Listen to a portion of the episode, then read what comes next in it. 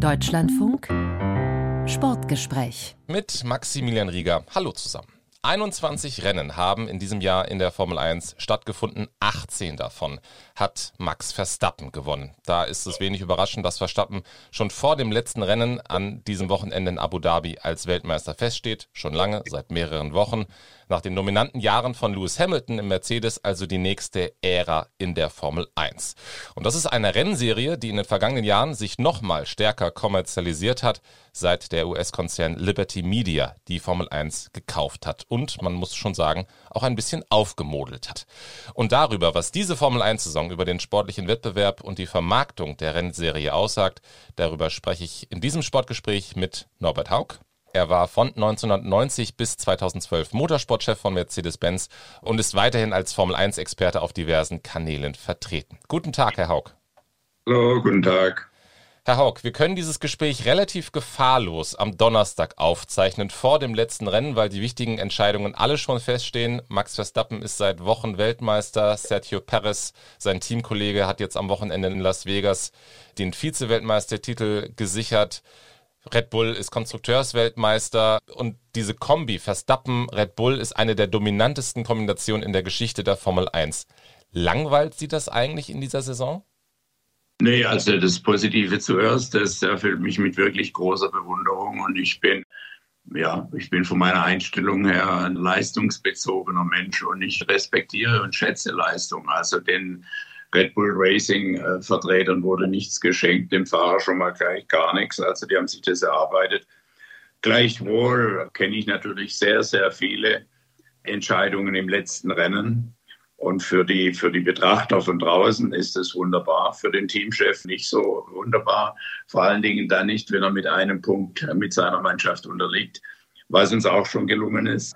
Eigentlich in großer Blödsinnigkeit kann man da sagen, 2007 ein Titel verschenkt, der eigentlich schon sehr sicher in der Tasche war, denn das wäre der erste Weltmeistertitel von Lewis Hamilton gewesen in seinem Premierenjahr.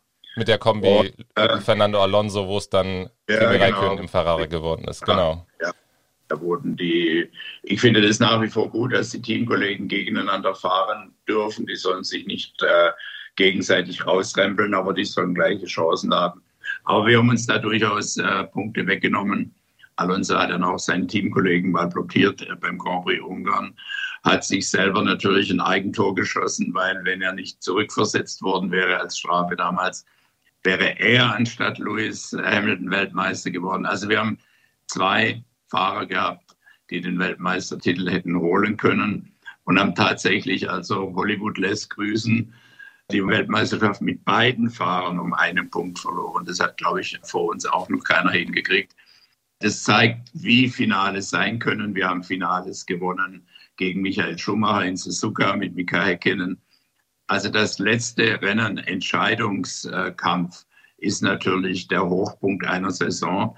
Aber ich kann Max Verstappen mir keinen Vorwurf machen und Red Bull Racing auch nicht. Es liegt an den Gegnern, die nicht gut genug sind. So uns hat man auch in Dominanzzeiten gesagt, ihr fahrt zu schnell, ihr seid zu gut. Und äh, ich habe gesagt, zu gut gibt es nicht in der Formel 1. Und zu, also wenn es in der Königskategorie Formel 1 ein zu gut gibt oder ein zu schnell. Man stelle sich vor, zu schnell ist man nur, wenn man rausfliegt und einen Unfall baut. Aber es geht nur darum, sicher, so sicher auf der Bahn bleiben, das Ziel in der kürzesten Zeit zu erreichen. Also kurz zusammengefasst, das Problem sind nicht die Schnellen, sondern die Langsamen. Und deshalb auch viele Grüße an die langsamere Konkurrenz. Wenn die langsamer als Red Bull Racing sind, dann liegt es an ihnen, an den Verfolgern, es liegt nie an dem Vorausfahrenden. Es Aber was machen denn, was machen denn die Teams wie Ferrari, McLaren, was machen die denn nicht so gut wie Red Bull? Warum ist Red Bull und die Kombi Red Bull Max Verstappen gerade ja. so gut? Ja, das muss offensichtlich einiges sein. Natürlich ist das ein hochtechnischer Sport und da müssen die Dinge ineinander greifen. Was fehlt in der Konkurrenz, das muss man ganz ja, kritisch anmerken. Es fehlt halt einiges, wenn eine Sekunde pro Runde zusammenkommt, was öfter der Fall ist.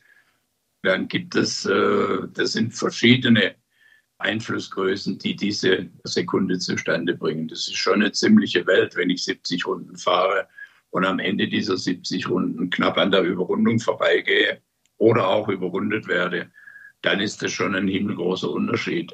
Gerade in einer Königsklasse, in der die Top-Technik, die Top-Renntechnik verkehren soll.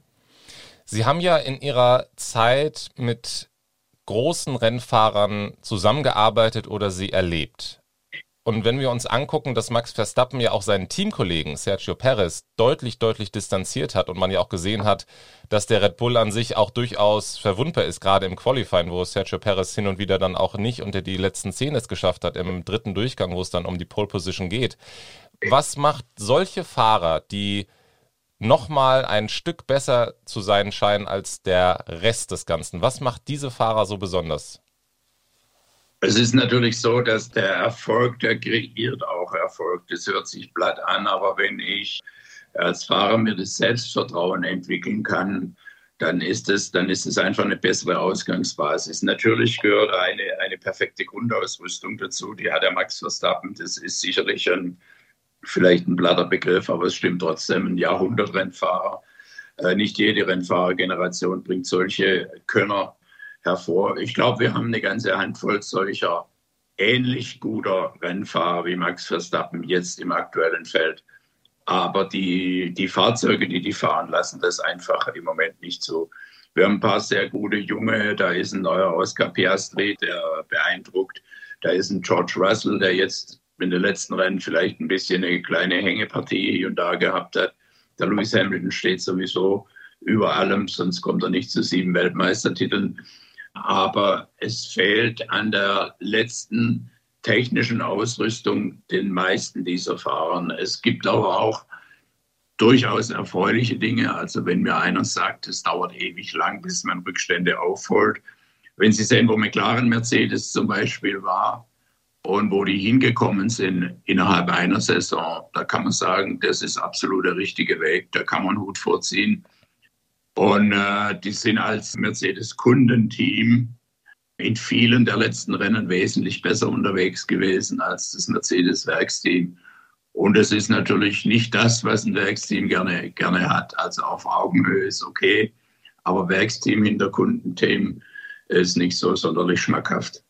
Haben Sie eine Erklärung dafür, warum Mercedes seit 2021 nach diesem verlorenen ähm, WM-Titel von Lewis Hamilton in der letzten Runde von Abu Dhabi gegen Max Verstappen, was sozusagen die Wachablösung in der Formel 1 war, warum Mercedes seitdem Probleme hat, wieder an dieses Top-Niveau zu kommen, was sie vorher hatten. Ja, ich bin sicher, die haben sich jetzt, als der, der Reglementswechsel war, haben die sich sicherlich was ganz Besonderes vorgenommen, was zweifelsohne auch im Windkanal funktioniert hat.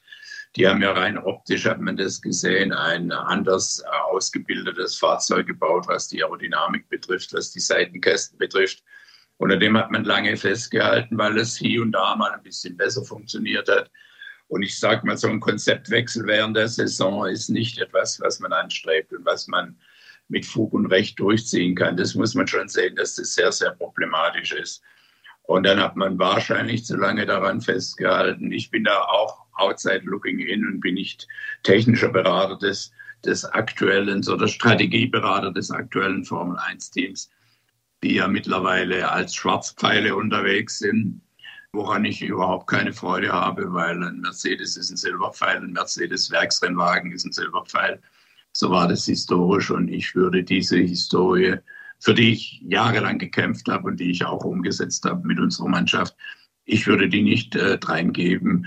Das ist ein Erkennungsmerkmal, das einmalig ist, das in allen Sprachen funktioniert. Ich habe selber erlebt, welche Euphorie Silberpfeile entfachen können. Aber das ist die Entscheidung jetzt der, der aktuell Verantwortlichen. Die Mannschaft ist sicherlich nach wie vor gut, aber es liegt in der Natur der Dinge, dass wenn du der Branchenprimus bist, was Mercedes über Jahre war, sonst gewinnt man nicht acht Konstrukteursweltmeisterschaften und sieben Weltmeisterschaften bei den Fahrern in der Folge. Das ist bis heute die Bestmarke in der Formel 1 seit 1950. Wir haben das Team halt damals gekauft, 2009, für vergleichsweise ganz kleines Geld. Das ist eine ja, ich will und kann die Zahl nicht nennen, aber das ist ein kleiner, kleiner Prozentwert dessen, was es heute bewertet wird. Heute wird es, glaube ich, aktuell mit 3,8 Milliarden bewertet. Kommen wir nachher noch dazu, was Liberty Media und die äh, Marketingleistungen der Liberty Media dazu beigetragen hat. Die Mannschaft ist gut, aber die Natur der Dinge bringt mit sich, dass die beste Mannschaft auch die meisten Abwerbungsversuche hat, dass da Leute zu Konkurrenzteams wechseln, dass viel Geld bezahlt wird. Also der, der stärkste Gegner ist auch der größte Angriffspunkt. Wenn ich den schwächen kann, dann habe ich einen Doppeleffekt. Ich nehme dem einen guten weg und füge mir einen guten hinzu. Und das gehört äh, zur Formel 1 natürlich dazu. Das gibt es im Fußball, das gibt es im Spitzensport überall. Und darunter hat Mercedes sicherlich auch gelitten. Und äh, ich meine, es ist, es ist keine Katastrophe, Zweiter oder Dritter zu werden. Aber es genügt dem Anspruch nicht. Und was mir nicht so ganz gefällt, sind halt die Abstände insgesamt.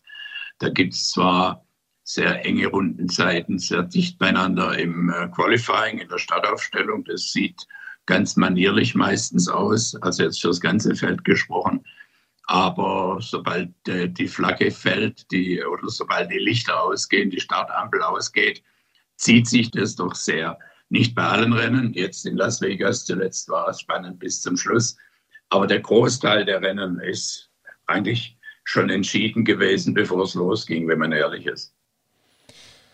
Damit hat Max Verstappen ja dann auch wieder zu tun durch seine fahrerische Leistung. Er hat jetzt drei WM-Titel. Genauso viele wie Jackie Stewart, Niki Lauda, Ayrton Senna, also Legenden des Formel 1 Rennsports. Ist Verstappen schon eine Legende? Ja, ich glaube, solange Fahrer aktiv ist, sollte man ihn vielleicht noch gar nicht als, als Legende bezeichnen. Und ich, äh, ich glaube gar nicht, dass der Max Verstappen selber da Wert drauf legen würde. Der legt Wert darauf, das nächste Rennen und den nächsten Titel zu gewinnen. Aber er ist auf dem Weg, eine Legende zu werden. Und das ist vielleicht auch eine Begriffsdefinition. Für mich ist man eher Legende, wenn man Dinge hinter sich hat. Also wenn er zurückgetreten ist oder natürlich kann man das so und so sehen. Aber das ist, das ist meine Auffassung davon. Eine, eine Legende ist ein, ist ein Franz Beckenbauer, eine Legende ist jemand, ein Niki Lauda. Natürlich Leute, die ihr Lebenswerk so gestaltet haben, dass sie wirklich in langer, langer Erinnerung bleiben. Und äh, solange man aktiv ist, bleibt man auch in Erinnerung, aber hat noch einiges vor sich, hoffentlich. Ja. Wenn wir ja zum Beispiel aber auf Michael Schumacher blicken, der hatte zwei WM-Titel mit Benetton geholt, Mitte der 90er, und ist dann zu Ferrari und hat es dadurch geschafft, Ferrari wieder aufzubauen und dann über viele Jahre Aufbauarbeit dann eben 2000 zum WM-Titel zu führen, nach langer, langer Zeit mal wieder, und dann eben auch eine Dominanz im Ferrari einzuleiten. Und hat dadurch ja nochmal einen, einen höheren Status sozusagen erlangt, eben weil er auch den schwereren Weg gegangen ist und eben einen Traditionsrennstall dann wieder aufgepäppelt hat.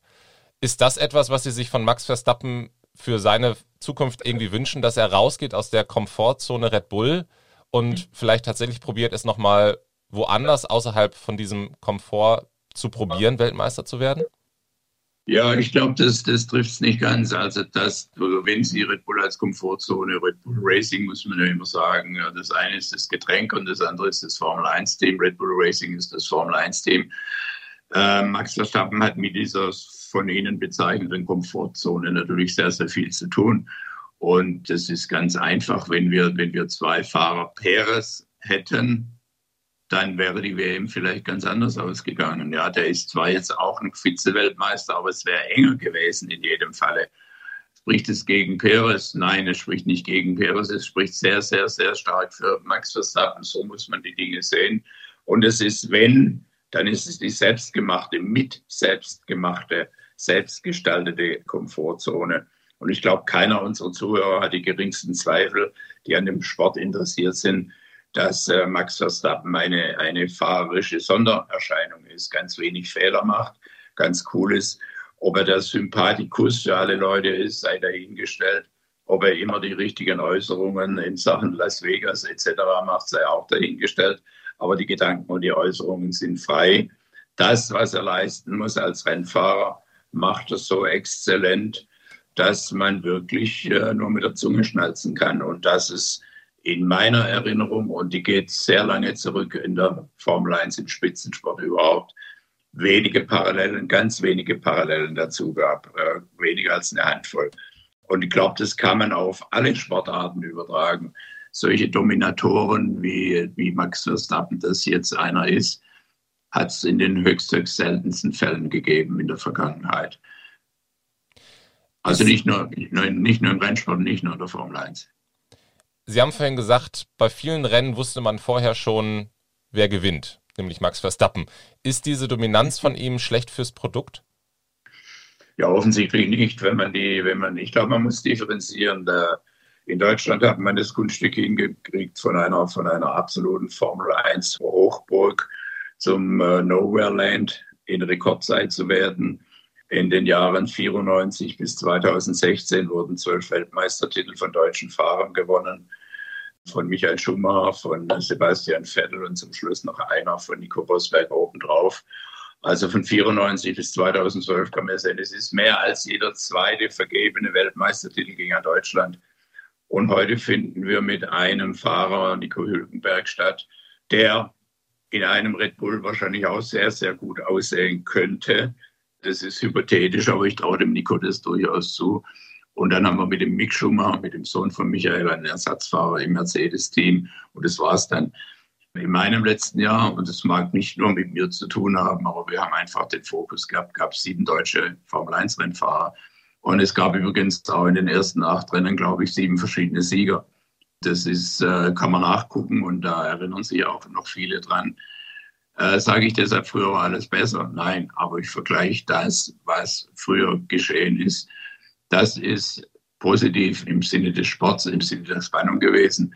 Was in Vermarktung und Präsenz in der Formel 1 international läuft, ist atemberaubend. Die Wertsteigerung der Teams, die, die Vermarktung insgesamt. Auch da muss ich sagen, dem Bernie Ecclestone wurde ja immer gehuldigt, dass er der größte Vermarkter aller Zeiten ist. Wenn ich sehe, was Liberty Media in fünf Jahren aus der Formel 1 gemacht hat, welchen Auftritt, welche Vermarktungsmechanismen, wie man das Internet einsetzt, wie man eine Netflix-Serie produziert, die sehr stark zum Durchbruch in Amerika verholfen hat ob man ein Rennen wie Las Vegas mag oder nicht. Aber die Leistung, die da gebracht wird, dass ein Boxengebäude neu gebaut wird als neues Headquarter von Liberty Media zukünftig äh, verwendet, dass eigenes Liberty Media Geld investiert wird, dass für die Formel 1 insgesamt äh, 25 Milliarden Euro geboten werden, wahrscheinlich schon viel mehr mittlerweile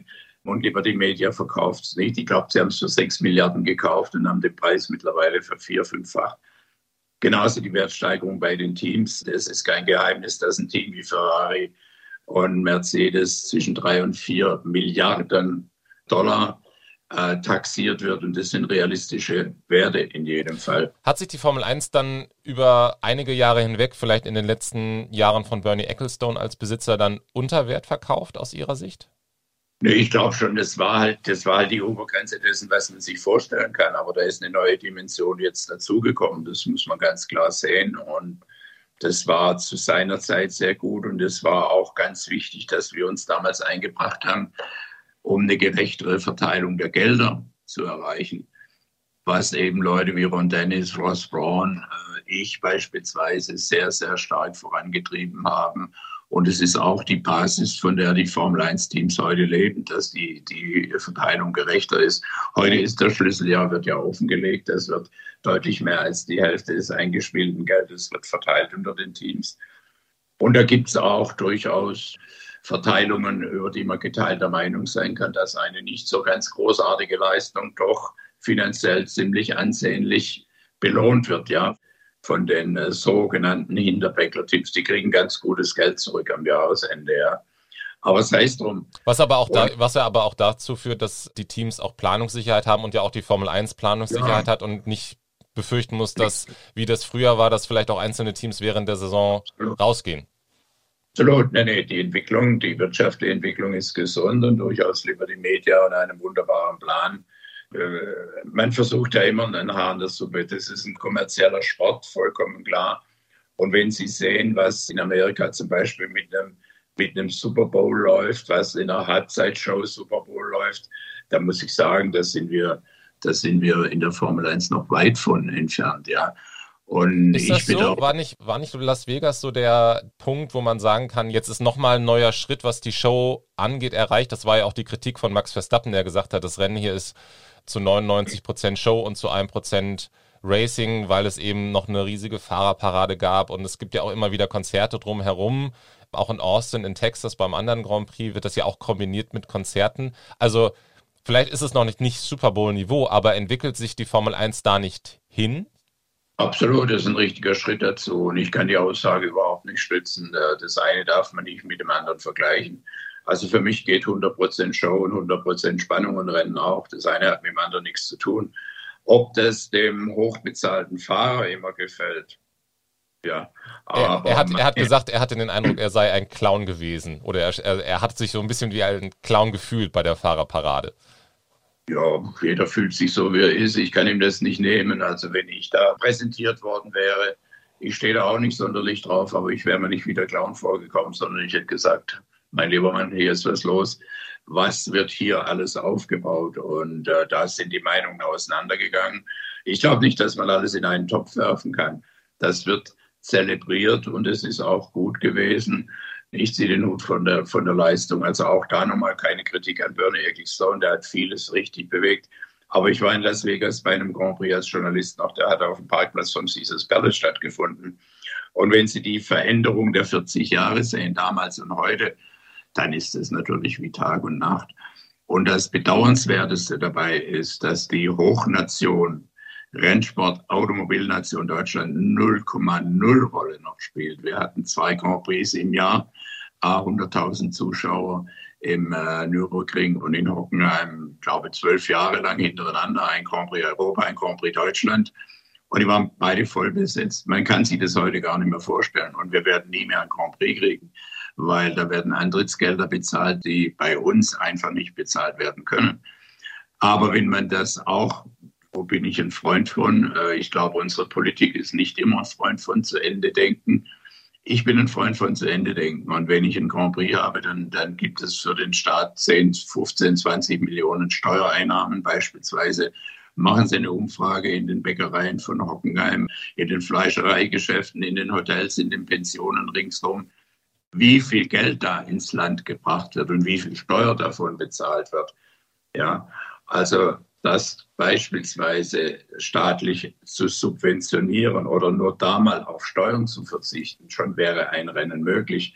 Aber eine Stadt Hockenheim oder ein Veranstalter AVD, der kann nicht gegen äh, einen Stadt Grand Prix Singapur oder was weiß ich was antreten. So muss man das einfach sehen. Und es gibt jede Menge Bewerber für künftige Rennen, daher auch die hohe Zahl, die wir haben. Wir hatten klassisch traditionell früher 16 Rennen, vielleicht dann mal 18.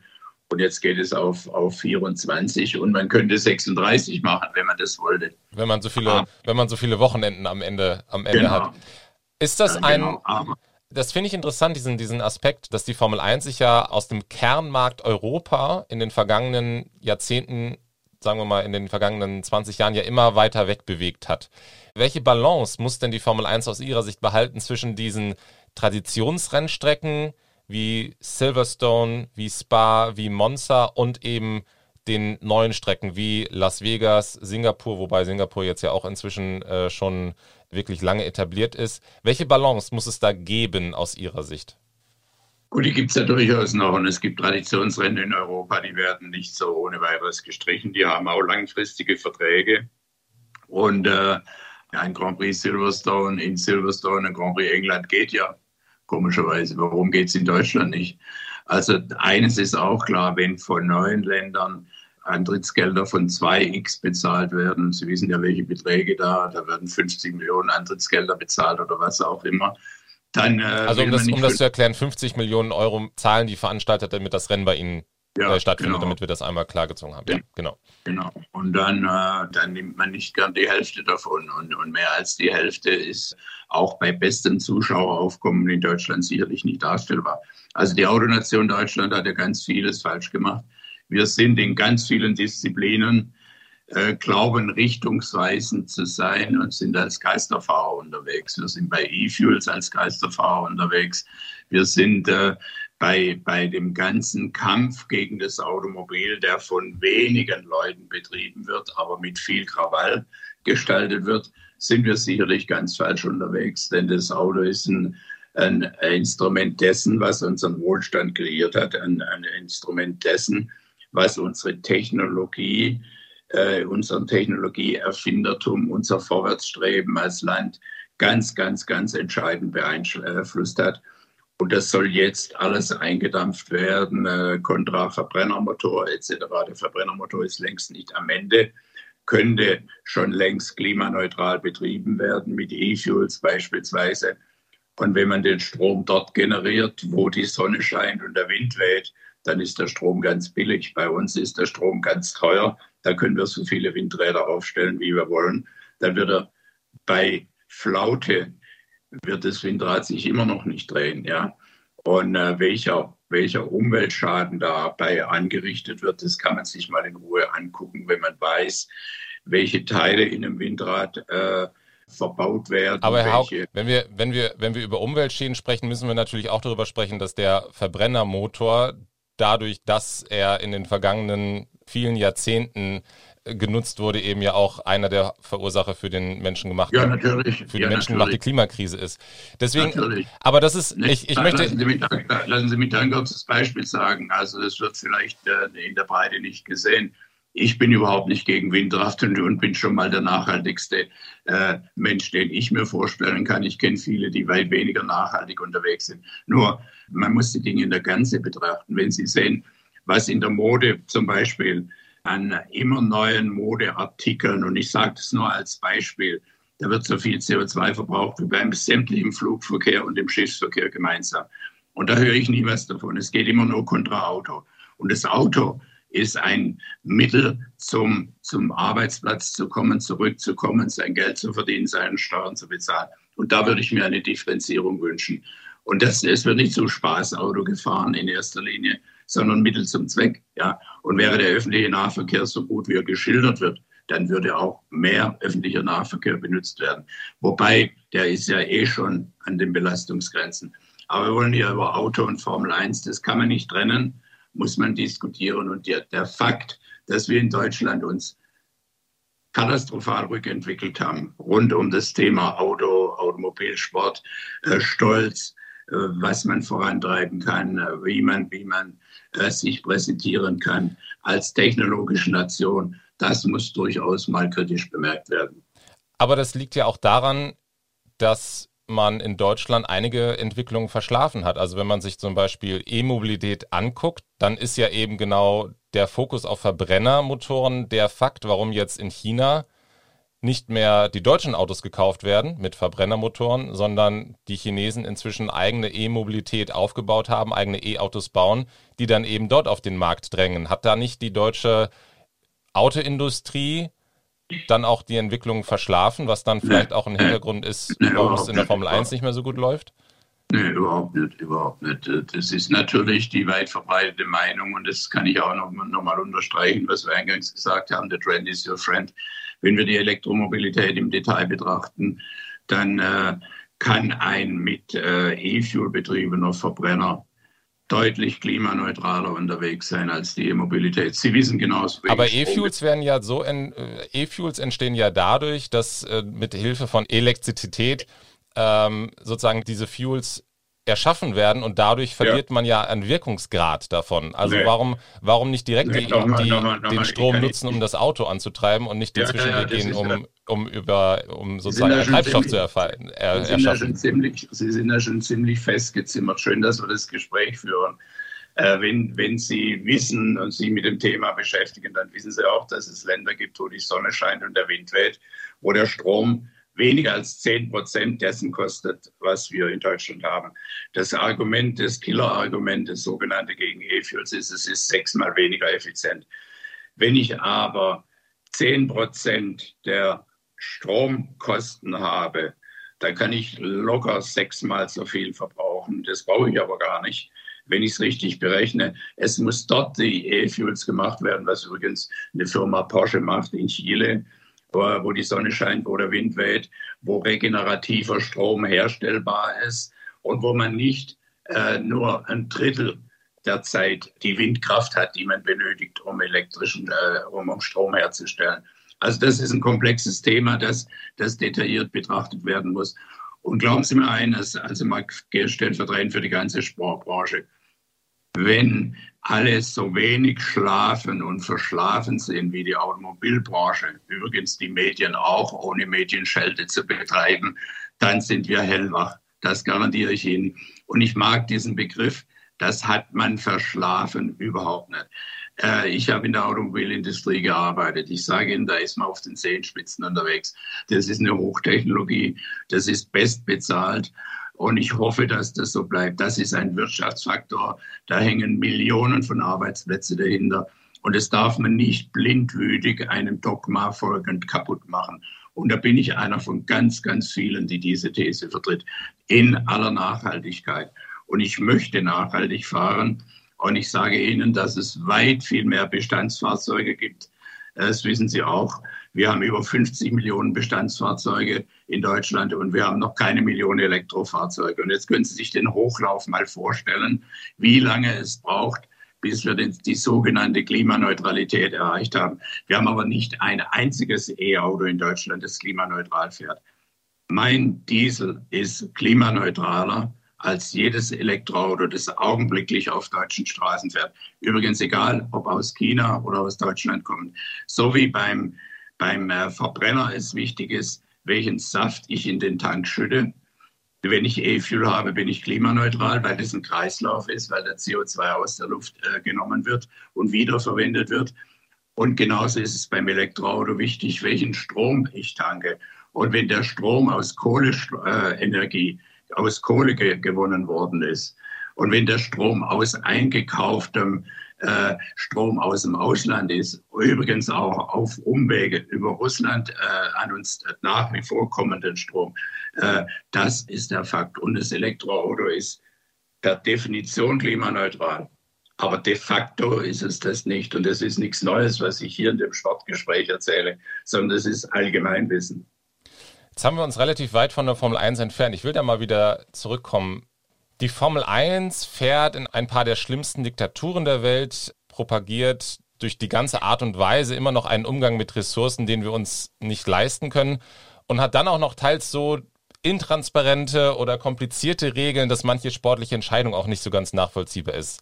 Und trotzdem ist die Zahl der Menschen, die den Sport verfolgen und den gucken, in den vergangenen Jahren noch mal mehr gestiegen und es war ja schon immer ein, ein gut besuchter und auch ein viel gesehener Sport. Warum ist diese Formel 1 so faszinierend auf so viele Leute, trotz dieser ganzen Dinge, ja. die ich gerade aufgezählt habe? Auch hier werden wir in Deutschland noch, noch mal ganz kurz dem Geisterfahrer wieder gerecht. Wir denken, dass wir wissen, wie es geht, wie die richtige Richtung ist.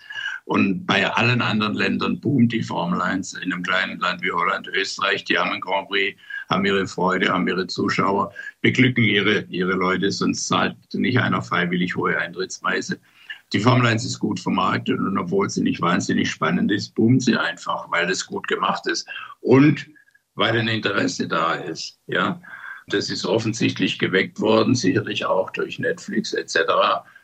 Und zu den Staaten, äh, die ja auch Schurkenstaaten wie genannt werden, ich sehe das durchaus mit großem, mit großem Kritikbewusstsein. Aber ich weiß auch, dass durch Isolieren sich diese Länder nicht, nicht ändern werden. Ich glaube, durch Begegnung kann man viel, viel mehr bewegen. Und wir werden das nicht von jetzt auf gleich in die richtige oder in die für uns richtige Richtung drehen. Das muss man sehen. Und ich glaube einfach auch, wenn Sie aus ihrem persönlichen Leben das nehmen, wenn ihnen immer jemand sagt, wie seiner Ansicht nach richtig ist, dann weiß ich nicht, wie aufnahmefähig man dafür ist. Also das ist ein, ein, komplexes Vorgehen mit diesen zu kritisierenden Ländern, weil die ganz andere Gesetze haben, weil die anders mit, dem, mit den Menschenrechten umgehen. Das verurteile ich durchaus. Aber jetzt die Frage durch Fernbleiben wird sich dann dort was ändern oder durch Begegnung ist die Chance größer, dass sich was ändert. Also ich würde das zumindest mal zur Diskussion stellen und einfach in den Gesamtblockkomplex der Diskussion mit aufnehmen, ja. Das Gegenargument, das, das Gegenargument von Menschenrechtsorganisationen, und das wird auch teilweise durch Studien ja untermauert, ist, dass solche Sportveranstaltungen durchaus eher systemstabilisierend wirken, als dass sie wirklich das bewirken, was Sie gerade beschrieben haben, was ja auch im Kern des Sports ja eigentlich liegt, diese Völkerverbindung, dass das aber eben, wir brauchen gar nicht nur über die Formel 1 sprechen, sondern bei Sportgroßveranstaltungen insgesamt eher dann eine Bühne ist für die oder auch eine Möglichkeit für die Herrschenden, ihre Macht zu stabilisieren. Ja, das, äh, das wird gesagt und ich weiß, aber ich glaube, die Beweisführung ist, ist nicht gegeben ich glaube, dass die Chance durch Begegnung durchaus, und ich sage ich sag nicht, dass sich das morgen ändern wird, wir sollten uns aber auch nicht einbilden, wenn Sie das Gegenbeispiel machen, dass es durch Fernbleiben wird garantiert nichts besser. Deshalb promote ich nicht Rennen in diesen Ländern. Aber ich sehe den Sport in diesem Fall auch wirklich nicht als der Verantwortliche, der diese Länder dadurch unterstützt. Also, und ich meine, da kann man eine politische Diskussion gerne bei anderer Gelegenheit führen. Aber Sie können ja sehen, mit allen Restriktionen, die Ländern gegenüber ausgeübt werden, ob das das beabsichtigte Ziel erfüllt oder das Gegenteil. Da gibt es Beispiele für, für beide Richtungen, absolut. Dann eine letzte Abschlussfrage nochmal zu Max Verstappen zurück. Was muss passieren, damit Max Verstappen im nächsten Jahr nicht Weltmeister wird? Der eine muss schneller fahren. Ähm, oder, oder, oder am besten mehrere. Ich glaube nicht, dass wir das Gespräch beenden können mit der Hoffnung, dass es passieren wird. Ich sehe die Red Bull Racing Truppe als sehr, sehr stabil an. Auch sehr clever und sehr gut gemacht. Also der Winner takes it all, kann ich nur sagen. Das ist den Verantwortlichen sehr zu gönnen. Ich kenne die auch schon lange Zeit und weiß die als Wettbewerber durchaus zu schätzen. Wir hatten auch unsere Sträuße auszufechten aber die machen das gut und äh, jeder, der ihnen was anderes erzählt, sagt nicht die Wahrheit. Norbert Haug war das Ex-Motorsportchef von 1990 bis 2012 von Mercedes-Benz und jetzt Formel 1-Experte. Herr Haug, vielen Dank, dass Sie hier im Sportgespräch zu Gast waren. Sehr gerne. Mein Name ist Maximilian Rieger. Danke fürs Zuhören.